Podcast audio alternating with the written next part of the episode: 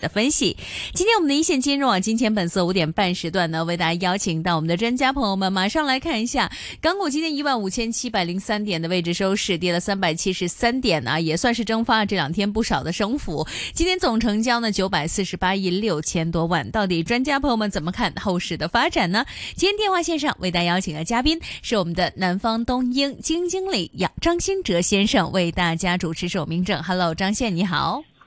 Hello，明正好，大家好。呃，最近市场方面的一些的概况，呃，也结束了整体一呃一月份啊港股的走势。呃，也看到最近这段时间里面呢，港股方面的一个波动情况啊，到底你们是怎么去分析？在现在这样的一个市况之下，到底港股会何去何从呢？呃，从我们整个，其实我在呃上应该是两周前哈，我们刚刚上一期节目里面我们有讲过。其实我们对于整个全年的判断呢，还是一个震荡的行情，甚至说对于全球的股市都会是这样的一个走势，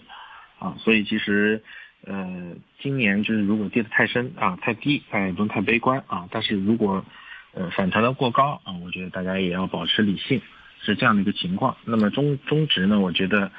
呃，应该会就是，之前我也说过啊，如果真的会冲冲跌破一万五。越往低的话，我是建议投资人可以保持一定程度的呃乐观的啊，可以是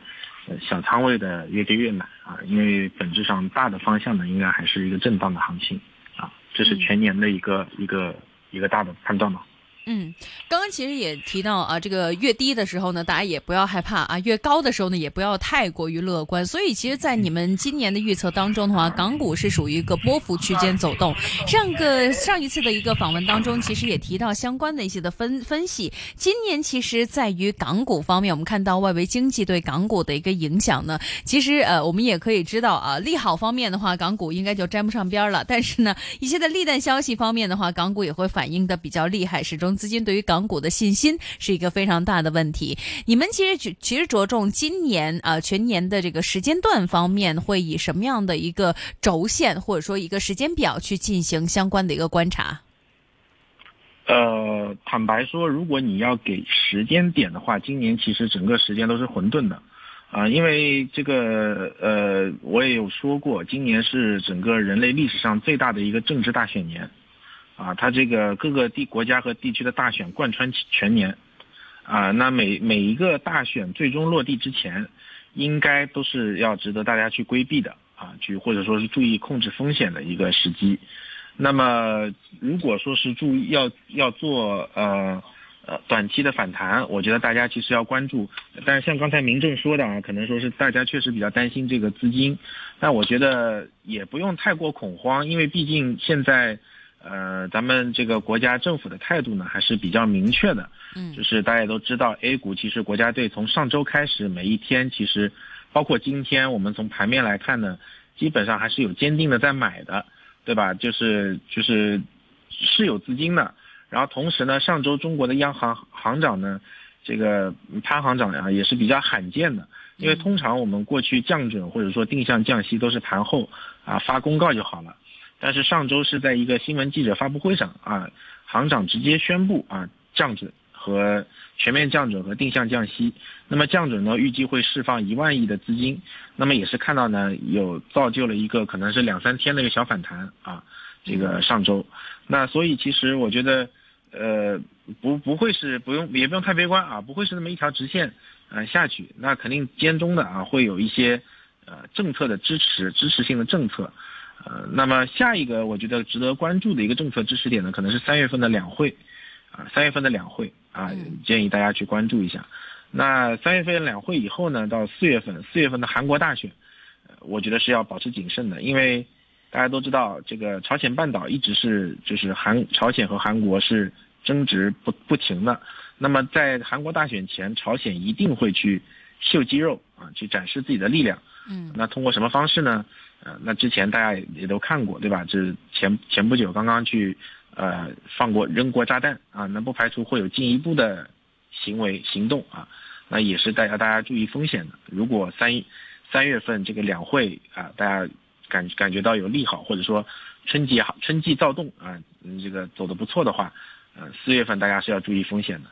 那么年终呢，也是随着这个就应该是没有什么太多大选啊，但是越临近年末十一月份，美国大选，我觉得大家是一定要注意风险的，因为呃，其实从二零二零年大选开始啊，大家都知道这个美国的这个共和党和民主党啊，它两党呢唯一的牌就唯一能够达成一致的。这个排路呢，就是就是针对中国啊，那这个毫无疑问啊，那这个可能会在今年会继续演绎，啊，所以其实临近年终呢，呃，越临近年末啊，大选这个对于咱们这个越是要注意，而且最近两天其实大家看到那个市场跌得特别厉害啊，其实是有这个事件性的这个这个这个驱动的，因为呃目前来看，共和党的党魁应该是 Trump 啊，特朗普。卷土重来，那么他也是在近期公布了自己会，呃，如果去当选以后会进一步去打这个 trade war 贸易战的这样一个意图，所以其实我们今天看到呢，就是呃跟而且这个贸易战呢，就是 Trump 一直也也是明确啊，可能会是一个第一个是从新能源，第二个是芯片，对吧？这个，所以其实这也是这两这两个公司这两个行业呢，今也是今天 A 股市场这个跌的比较厉害，遭受重挫的啊。这个这个这个嗯两个板块，所以其实呃越临近大选，大家是要越注意风险的，但是中间呢一定会夹杂着这个呃内部的政策的支持的反弹，所以全年我们的核心逻辑呢就是一个震荡啊。嗯，你们其实预测今年拜登为了自己的选情，会呃让美国经济去高到一个什么样的一个位置？因为最近这一个月、这一个星期方面啊，大家也正在期待着，呃，有可能三月份的一个加息，唯一的一个最大因素就是拜登希望能够把整体呃选情之前的一个经济啊推到另外一个新的高度。你们觉得呃这样的方式会出现吗？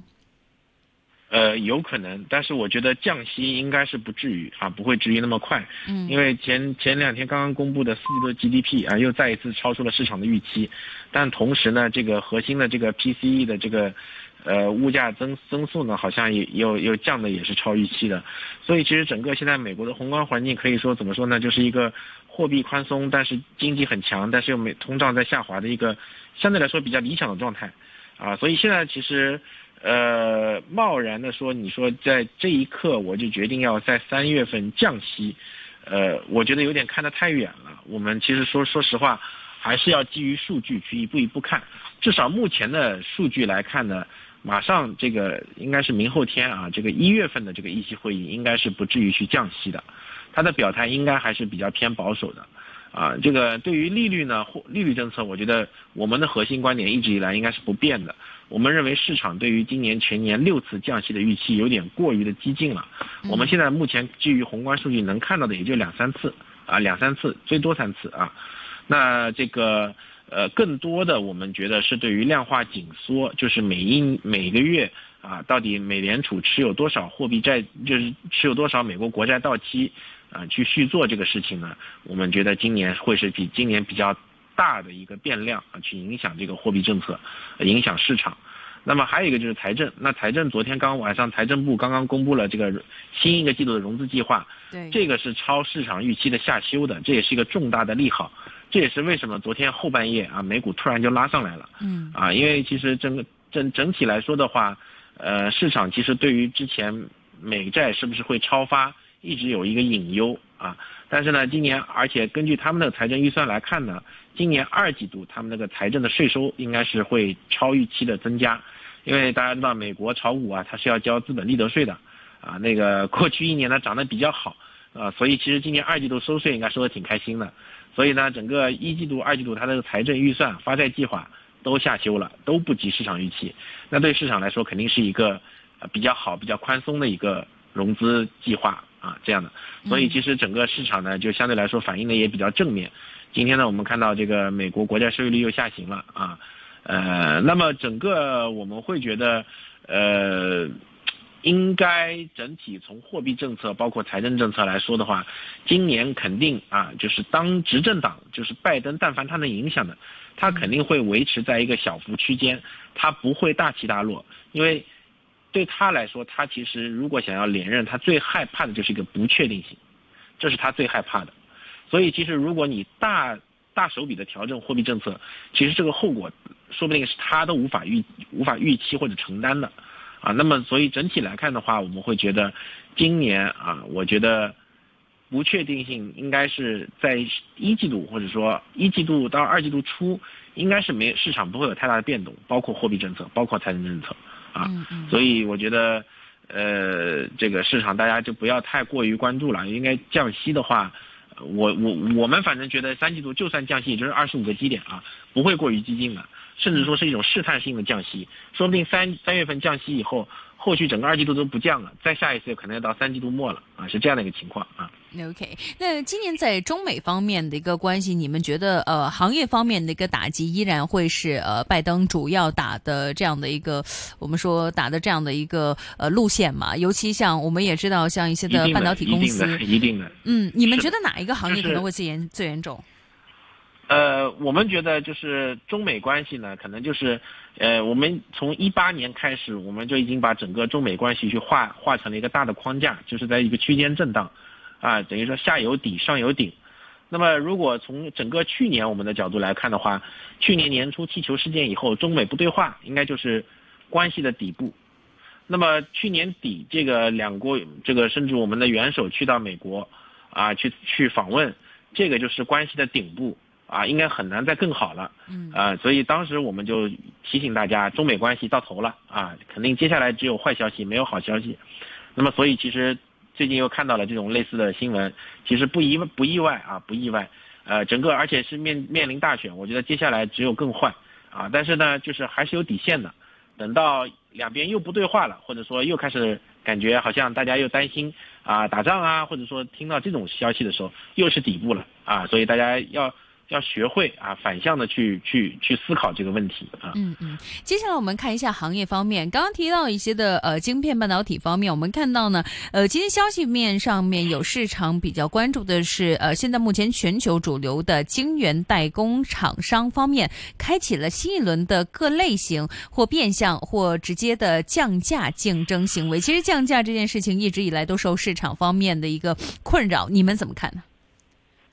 啊，是这样的，就是，呃，其实整个就是这一轮半导体行情，就是大家会发现呢，其实中国已经跟全世界相对来说割裂开来了啊。就是美，大家可以看有的有的关注美股的可能会发现呢，美股的这个半导体其实指数啊涨的是比较好的。那其中呢，就是，呃，这个其中呢主要的原因呢就是这个呃 AI 啊 AI 芯片的一个带动啊，大家会发现。就是把整个半导体啊，去去去拉起来了。嗯，那这个，呃，但是呢，中国呢始终是受到这个所谓的这个美国制裁的一个一个担心吧，啊，一个担心啊，所以其实，呃，这个包括像这个今这个中芯国际啊，今天也是这个这个确实是承受的压力比较大，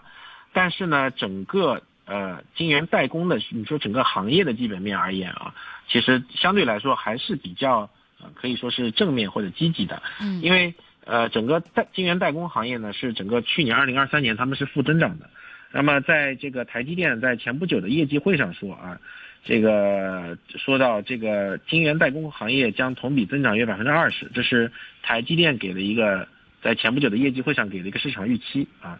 那么整个全球半导体行业的这个呃库存啊，可能去库存呢阶段呢，也可以进入尾声了啊。所以其实，呃，晶圆代工呢，应该说整体行业的基本面应该是没有问题的啊。只不过短期来说，价股价呢，可能受到更多的是一个呃这个中美关系或者情绪上的影响啊，是这样的一个情况。嗯，呃，另外我们也看到今天板块方面的话，大家也关注到新能源汽车啊。那么当然话题来说的话呢，还是一些的老生常谈的一些的事情。也这一次看到比亚迪方面的成绩表，其实还算是不错的。你们现在目前对于全球的新能源汽车方面的一个分布，以及未来行业在今年所面对的市场状况怎么看呢？呃，这个这个还是卷啊，一个字就总结下来就是卷。嗯啊，这个中这个大陆的整个市场呢，应该是新能源车呢，应该是面临的一个继续一个淘汰啊，或者说优胜劣汰的一个一个一个一个情况啊。呃，可能不排除还有一些小的这个车企啊，在今年呢，应该是撑不下去了啊。这个这个这个新能特别是新能源车啊，这个是可以预见的。嗯哼。然后呃，至于这个往后看一年到两年啊，呃。这个中国的这个新能源车在全球的一个成本优势呢是毫无疑问的啊，就是说，呃，制造业我们说输出全球肯定是没问题，但问题呢就是要担要注意的呢，就是在出口全球的时候啊，地方保护可能会是西方国家去保护本土的就业和这个汽车行产业的一个有力的武器，因为全球都现在都在一个逆全球化一个割裂嘛，所以特别是欧洲欧盟。啊，很有可能在未来的一到两年，出台相关的呃关税政策或者出口贸易的保护政策，来限制中国的这个电动车出口到欧洲，啊，这个这个这个是要值得注意的啊。嗯，OK。那另外呢，今天我们也看到市场方面比较关注这个比特币的概念啊，在呃星期一方面的时间，我们看到呢，比特币的价格又回到了四万三美元的上方。最近的涨势让大家其实对于这相关的一些的监管以及整体政策方面的一个趋势都比较关注。你们其实觉得比特币概念啊，也加上呃一一大众的，包括像呃 BC 科技啊，或者说欧科云链方面的一些的企业，对他们的影响会是什么呢？呃，比特币的，就是就是比特币这个东西呢，就是坦白说啊，就是就是各花入各眼啊。它到这个东西到底底层有没有价值？我相信，呃，每个人都有各自不同的判断啊。那我们现在就仅就这个价格走势，从策略的角度去分析一下啊。这个基本面，因为我相信每个人判断不一样啊。那这个这个就大家自己去分析。那从策略上来说的话，比特币呢？在呃之前，美国证监会去批实物 ETF 的时候，市场有一股已经有过一波深度的博弈了。这也是当时为什么这个从今年开始，大家会看看到比特币的价格一路从啊年初可能比较去年啊去年从这个呃最低可能一两万美金啊一路炒到了四万多美金啊。那这个甚至说呃就一方面有确实有一方面啊，今年的供给 supply 会减半。啊，那么这个也另外一方面呢，就是有相当多的资金在博弈美国批这个实物的 ETF，但是实物 ETF 出来以后呢，啊，大家可以看到呢，美这个比特币的这个东，这个比特币的价格是不升反降的，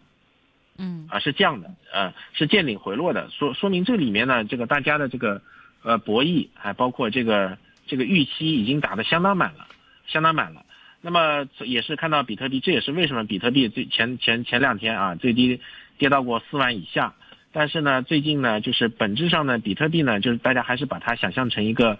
呃流动性衡量的工具可能会更好一些，啊那也是为什么啊就是昨天这个或者说近期这个美债啊这个市场对流动性的担担忧一缓解，比特币在昨天又出现了反弹。啊，是这个逻辑，其实大家去想一想，其实就是能想得通。从策略的角度是这样的，所以其实关注比特币啊未来的价格走势，呃，只这个我觉得更多的是关注美元的流动性可能会更好一些啊。从接下来往后看，嗯，OK。那另外也想看一下啊，最近大家对于国企的关注度也越来越高了。呃，之前也看到了中央方面对于二零二三年国企的发展其实还是挺满意的。你们二零二四年的部署当中，国企会是一个什么样的角色呢？呃，国企肯定是，呃，一个角色是，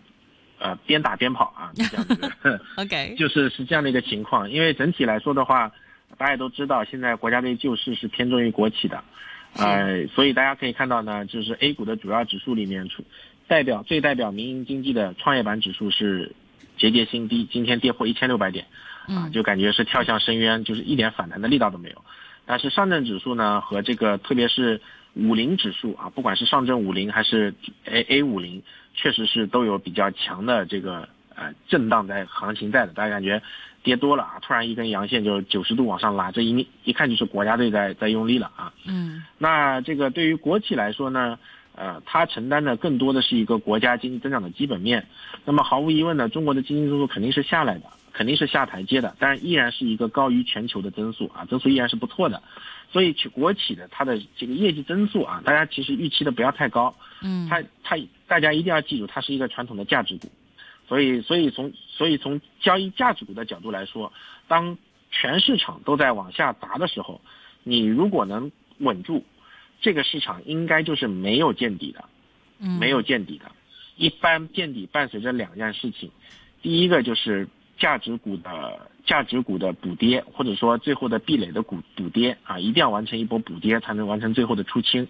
啊，这是第一个。第二个呢，就是如果甚至说在一波上涨行情里面，大家如我教大家去如何判断啊，就是如果光涨价值股，这个行情是走不远的，因为价值股它的天花板是非常有限的。对，就是大家摁摁计算器，对吧？你就能知道它的股息率到底是有多少了。然后，当你涨完以后，股息它，你记住你是要拿股息的，所以你是一年一年一年要拿下去的。短期的波动是这个是跟你没有关系的。所以其实很多人去炒价值股的时候，还是奔着想要去套利啊，去做资本的，就是还是想着要股价格的这个波动啊。我觉得从这个出发点你就错了，就错了啊，很容易就把自己买在高位了。很多人会说啊，我百分之六买进去，为什么结果还是套住了？结果也不看，它可能是从百分之十股息率涨到百分之六的，对吧？价格也涨了，涨了很多了。那这个时候百分之六你觉得好冲进去，结果哎别人就走了。对吧？所以其实从这个国企的角度来说呢，呃，我们的逻辑还是觉得，呃，它的这个偏向于价值，那么相当于说它的行情呢，应该是比较偏短期的，而且是属于那种一步就到位的了啊。如果涨的，如果反过来说成这个你的上涨不蔓延到成长板块，你这个反弹就不可持续，并且风险是越来越大的，大家值得注意。嗯，OK，好的。那么今天节目时间差不多了，非常谢谢我们电话线上的南方东云基金经理张新哲先生为我们带来的深入分析。那么今天再次谢谢张先生分析钢铁个别股份，您个人持有吗？没有，谢谢。好的，谢谢您的分享，我们下次再见，拜拜，张先生，拜拜。好好的，那么今天一线金融网的时间就差不多了，欢迎大家继续关注我们的香港电台普通话台。而明天下午四点时段呢，我们将会为大家带来我们的砖头节目啊，跟大家一起来看一下地产以及商铺方面的最新发展。而且明天呢，也会有我们的科网专题以及有我们的温刚成先生的出现，欢迎大家继续关注我们的香港电台普通话台。那么明天下午四点一线金融网再见，拜拜。